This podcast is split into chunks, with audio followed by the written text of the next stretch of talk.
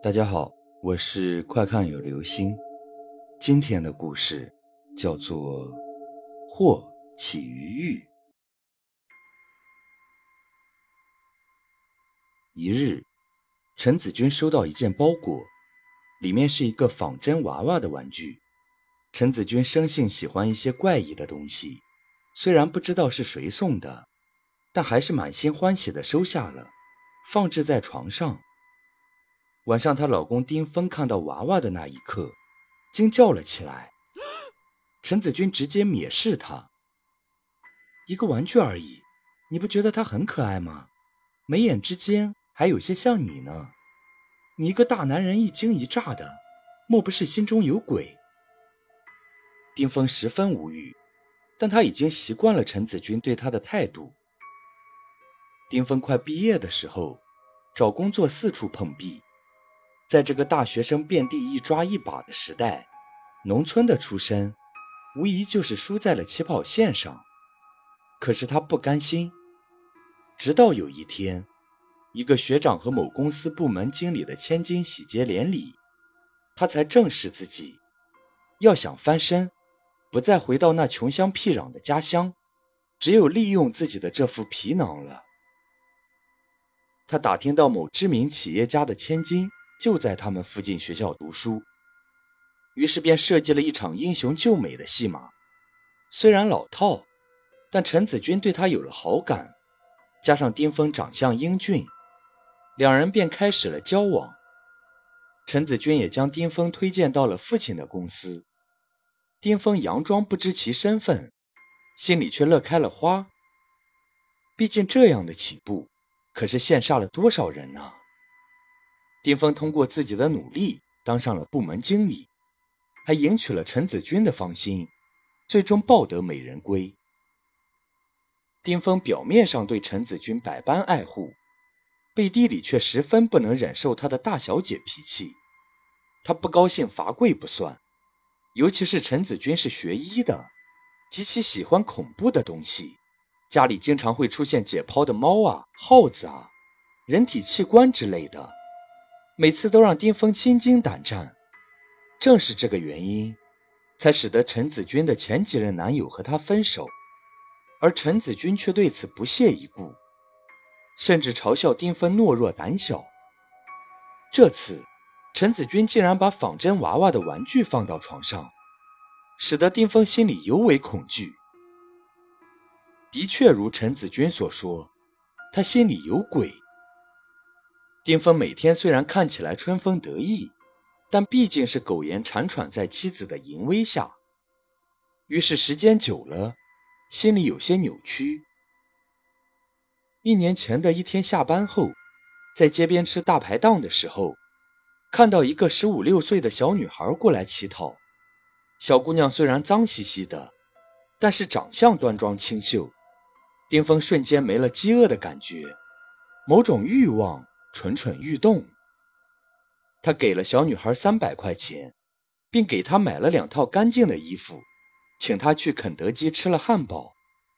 小女孩千恩万谢的谢过他之后，想要离开，却不想晕倒在餐厅。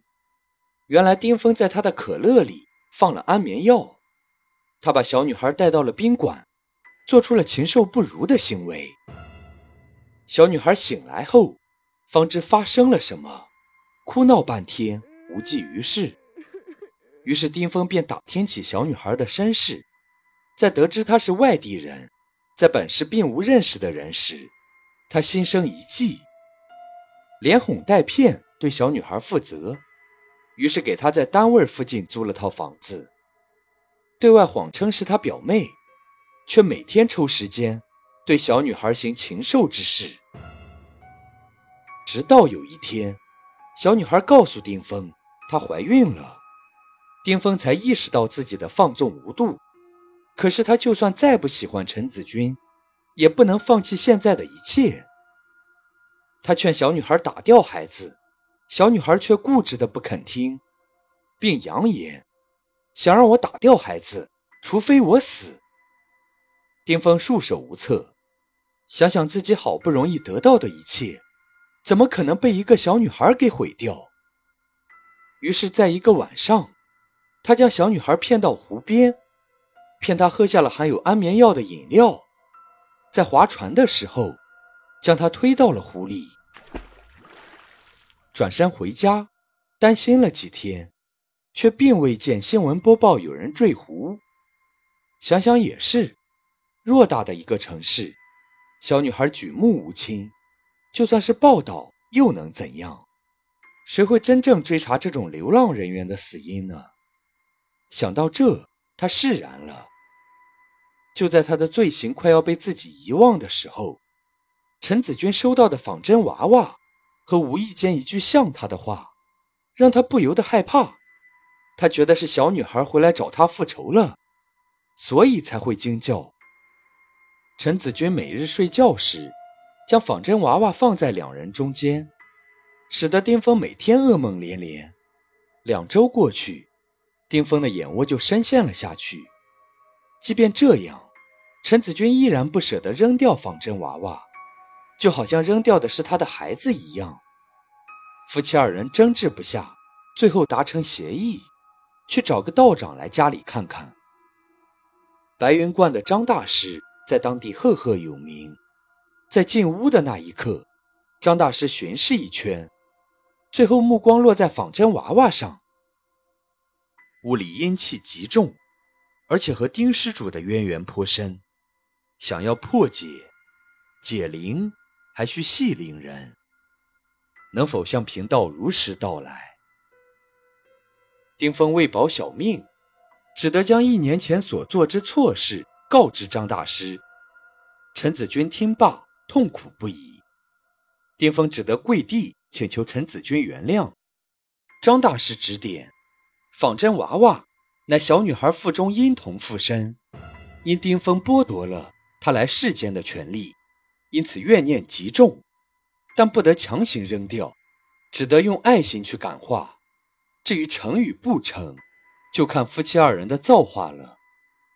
夫妻二人谢过张大师，开始像抚养婴儿一样对待仿真娃娃。可是丁峰的病却并未好转，梦中依旧是浑身浮肿的小女孩抱着一个小婴儿，满身是水的找他索命。他自知小女孩不肯原谅他，便趁妻子不在，割腕自杀了。他的血液干枯之后，陈子君和张大师走了进来。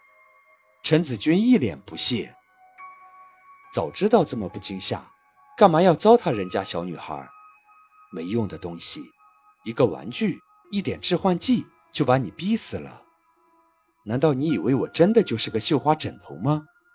笨蛋！随后转身对张大师说：“现在终于没有人阻止我们在一起了。”说完，扑到张大师怀里。张大师一刀刺入了陈子君的心脏。还记得几年前？你我在一起时，我为你买的保险吗？那时你我情投意合，被你父亲拆散，我一时冲动去了白云观，你却另结新欢。那个时候，我就发誓要报复你们一家，所以我出家后多次邀你来观中，为白云观捐钱，以彰显你的慈悲之心，还为你买了一份人身保险。你死之后。我会以你的名义将这份保险赔偿金捐给白云观，放心，别人会记住你这个大善人的。而你的丈夫竟然糟蹋了我表妹，还想将她淹死，幸亏被好心人救起。你们夫妻均非善类，所以都该死。明天的头条将是本市陈姓企业家之女婿丁峰，一年前故意杀人，因不能忍受心理折磨。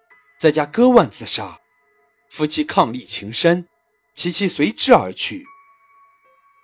言罢，飘然而去，而该世再无张大师。